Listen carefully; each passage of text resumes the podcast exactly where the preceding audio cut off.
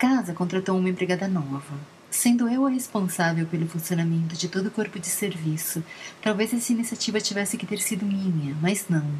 A contratação partiu dos donos, os únicos a quem presto contas. Estranhei.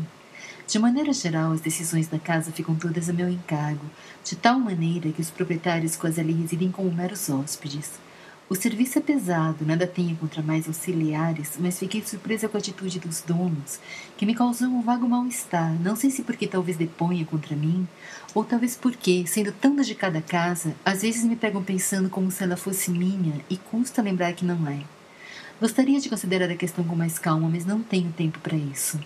Antes que os demais empregados se levantem, devo descer até despesa e providenciar de modo que todas as necessidades do dia possam ser atendidas satisfatoriamente, além de prever necessidades futuras que exijam providências desde já. São providências que não acabam mais. Estou sempre atarefada e apressada, mas isso não me aborrece.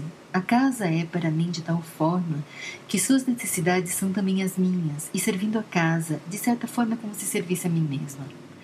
Esses planejamentos matinais, do qual depende todo o bom desempenho das funções do dia, exigem toda a minha concentração e nenhum empregado se atreveria a me importunar nesse momento. A não ser, claro, a tal criada nova, que desavisada entra na despesa airosa e saltitante como se entrasse no próprio quarto e espalhando a voz, assim como se falasse uma colega dela, diz que gostaria de tomar um café antes de começar o serviço.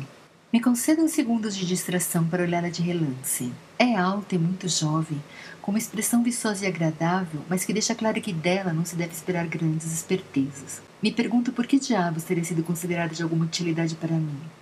Ela me parece de bem pouca utilidade no geral, a não ser, talvez, para ela mesma.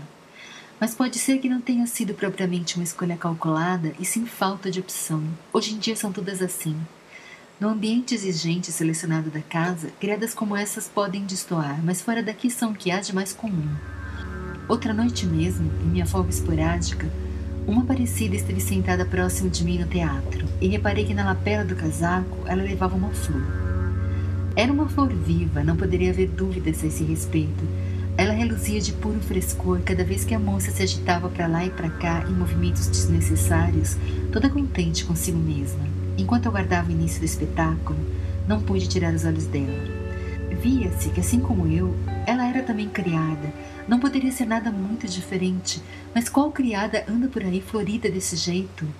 Como é possível que ela, tão criada quanto eu, existisse de modo a permitir manter viva uma flor tão fresca, como se fosse algo natural, até mesmo inevitável? Fiquei pensando nisso até que a escuridão nos igualou. Mas isso foi bastante tempo. Hoje nem mais essas folgas são possíveis. E essa lembrança em nada me ajuda com aquela criada nova, plantada ali no meio da despesa, me encarando numa inconveniente segurança de que suas expectativas seriam atendidas.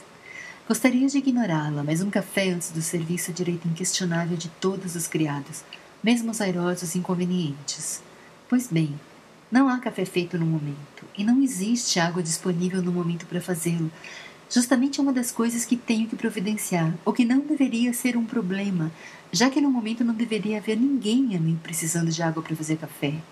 Sobre a bancada há apenas um tacho de metal, um panelão velho agora usado para armazenar louça suja, sem nada dentro, a não ser uma água podre na qual boia um rato morto. A cozinha é extremamente asseada, mas numa casa dessas, campestre, com seus vastos ambientes caiados de branco, de despesas, adegas e depósitos, não se pode evitar alguns ratos, e ainda prefiro encontrá-los mortos do que vivos. Sem mais, digo à criada: use a água desse tacho para fazer café e volto a me curvar sobre minha planilha de organizações do dia.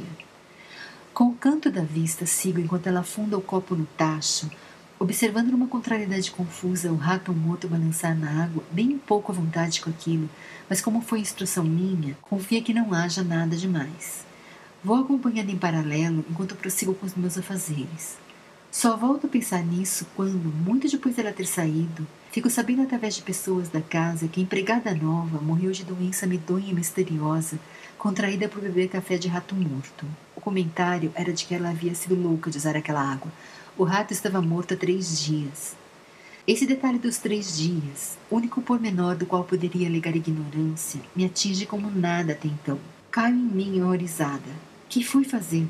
Porque fui dizer a ela que usasse aquela água. Achava que não tinha problema. Claro que sabia que tinha problema fazer café com água onde banhava um rato morto. Queria mal a moça? Não. Reconheço que a tratei de maneira meio displicente por ser ela uma reles empregadinha subalterna. Jamais diria aos donos, por exemplo, que fizessem café com água de rato morto. Mas foi só um ligeiro descaso, jamais, jamais uma intenção maldosa e assassina, como seria necessário para recomendar uma coisa degenerada dessas. Na verdade, minha principal motivação foi me ver livre da incumbência. Estava ali me lascando para dar conta do Ricardo. Houve tempo em que achava que, por mais que me lascasse, jamais conseguiria. Houve tempo em que chorava no meu quarto longos minutos antes de finalmente criar coragem de descer e enfrentar atribuições que pareciam muito superiores às minhas forças. Mas esses tempos, graças a Deus, ficaram para trás. Se cheguei onde cheguei, foi justamente por ter conseguido, com os meus esforços, obter domínio das minhas funções, mas isso me custa toda a minha capacidade, e a cada dia que encerro, me pergunto se darei conta do próximo. E quando na minha vida já tão sobrecarregada, me parece mais uma incumbência fora de hora, ainda por cima de uma empregada que nem contratei, digo a única coisa que me ocorre para me desincumbir. A partir dali já não era da minha conta. Mas o fato é que a tola vai e faz mesmo café com aquela água e ainda por cima bebe. Quem esperaria tanta obediência? Então falam para ela tomar um café de rato morto e ela toma? Como é tonta! Que espécie de criatura entregue, crédula e patética faz uma coisa dessas?